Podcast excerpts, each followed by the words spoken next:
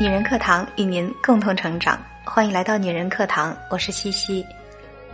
我们总说格局很重要，那么今天我要给大家分享的是，董卿做个有格局的女人有多重要。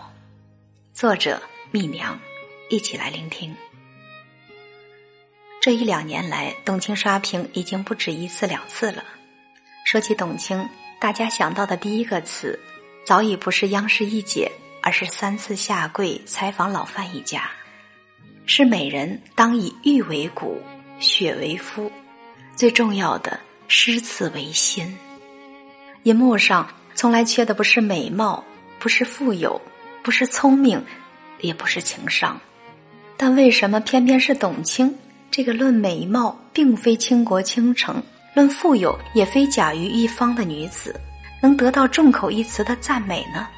因为她是一个有格局的女人，在这个社会里，女人太容易在“女孩子别那么拼”的劝说中，在某个男人说“我将护你一辈子”这样的甜言蜜语中，囿于护肤、化妆、孩子和公婆。但也有像董卿这样的优秀女性向我们证明，一个胸怀广阔的女子，能做得多优秀，就走得有多远。你的格局有多大，视野就有多宽广。什么是格局？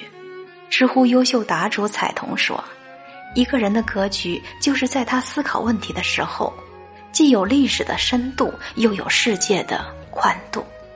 所以，一个人的气度和胸襟，与他的视野是否广阔有着莫大的关系。要有广阔的视野，莫过于读万卷书，行万里路。”这个道理在董卿身上得到了深刻的验证。二零一四年的董卿正处于鲜花着锦、烈火烹油的时节，那时候的她已经连续主持了十年春晚，连续八年被评为央视年度十佳主持人，连续七年被排在央视挂历女主持人的前三甲。太多人抢着叫她董老师、青姐，太多人抢着求她。你来吧，这个节目需要你。但他的心中，隐隐有一个声音在呐喊：你现在做的一切是循着套路，还是因为激情和热爱？你敢不敢停下来，停下手里的一切，重新开始？痛定思痛之后，他真的停下来了，把过去的一切清零，开拓新的自己。他向台里办了手续，停下手里所有的工作，以访问学者的身份去了美国南加州大学进修。他说：“也不是没有害怕过，那段时间他经常晚上睡不着，一个人坐在地上流泪，情绪不好的时候连凳子都坐不住，非要坐在地上才最踏实。他觉得恐慌，因为他知道自己放弃了什么。”却根本看不见自己会得到什么。做学生对他而言是全新的开始，离开了驾轻就熟的岗位，离开了从不为柴米油盐发愁的生活，离开了熟悉的国家和城市。刚开始，他连做功课、找资料都觉得力不从心，一本书用两天根本看不完，就只能看多少是多少了。除此之外，还有数不尽的生活琐事，每天买菜、做饭、租房子，下水道堵了找人维修，就连这些他之前看不起的小事，对他而言，都是全新的挑战。一次次的失望，一次次的绝望，凤凰涅槃，化蛹为蝶，他深深的明白了，不让自己情绪化的重要性。与其犯愁、咬牙切齿，不如实际的做点事。什么事情只有付诸于行动，才是最重要的。他真的闯过来了。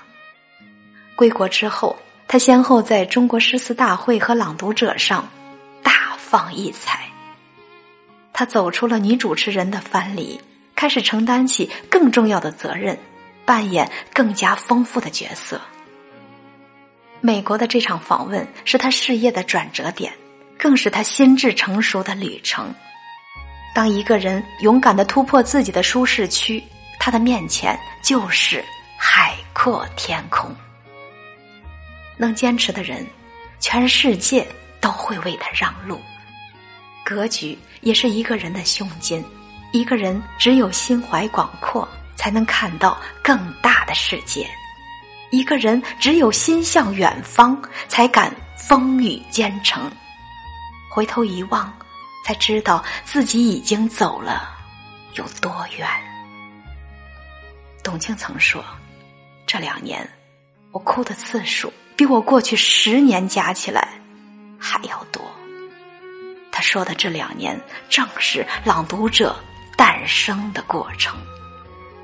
从朗读者起，他的身份不再只是一个单纯台前发光发亮的主持人，他开始承担起制作人的角色。做制作人可不简单，节目的方方面面都需要他负责，从开策划会、写方案，再汇报到频道、台编委会，再经过各级审查、立项、组建团队、寻找投资方与合作公司。这是一个极其漫长而艰苦的过程，而那两年，电视荧屏上最火的是明星遍地的综艺，是吵吵嚷嚷的选秀，一个以读书为主要内容的文化类节目根本没人看好。董卿回忆《朗读者》成立之初的艰难：一个念头在脑中，两页策划在手中，三个伞兵起步，四处磕头。花园。十一月底，在疯狂的一轮轮面谈之后，团队终于敲定了赞助商。十二月份要录制的时候，从外国请来的灯光师和摄制团队却不愿意来了。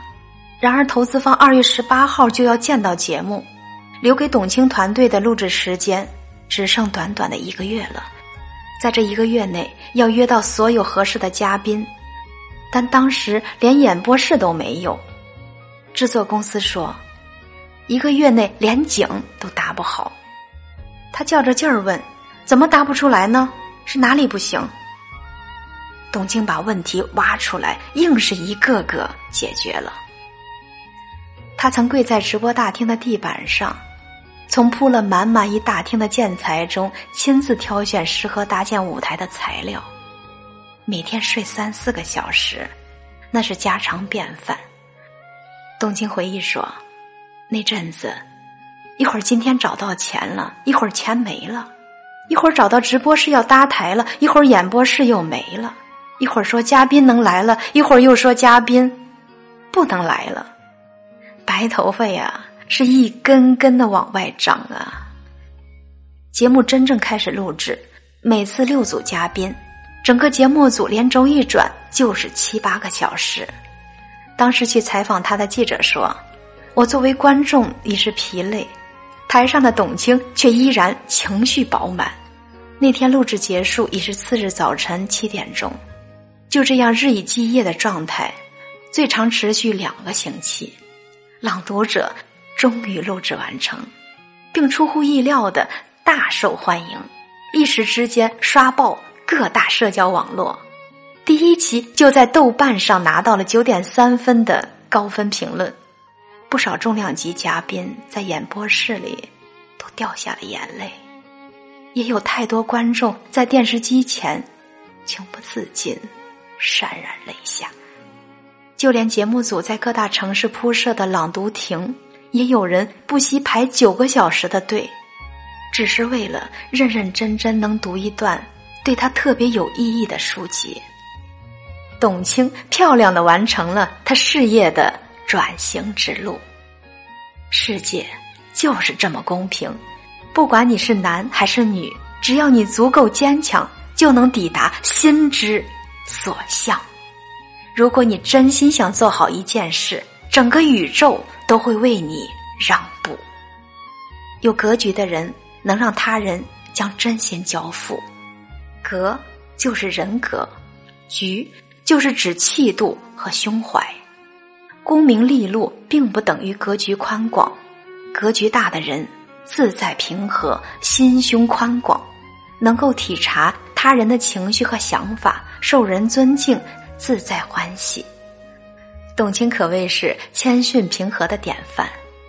前段时间，他刷爆社交网络的三次下跪，在采访知名翻译家许渊冲老先生时，为了照顾轮椅上的老人，他选择跪下，侧耳倾听老人的言语，怀着恭敬与他对视，一举一动让人如沐春风。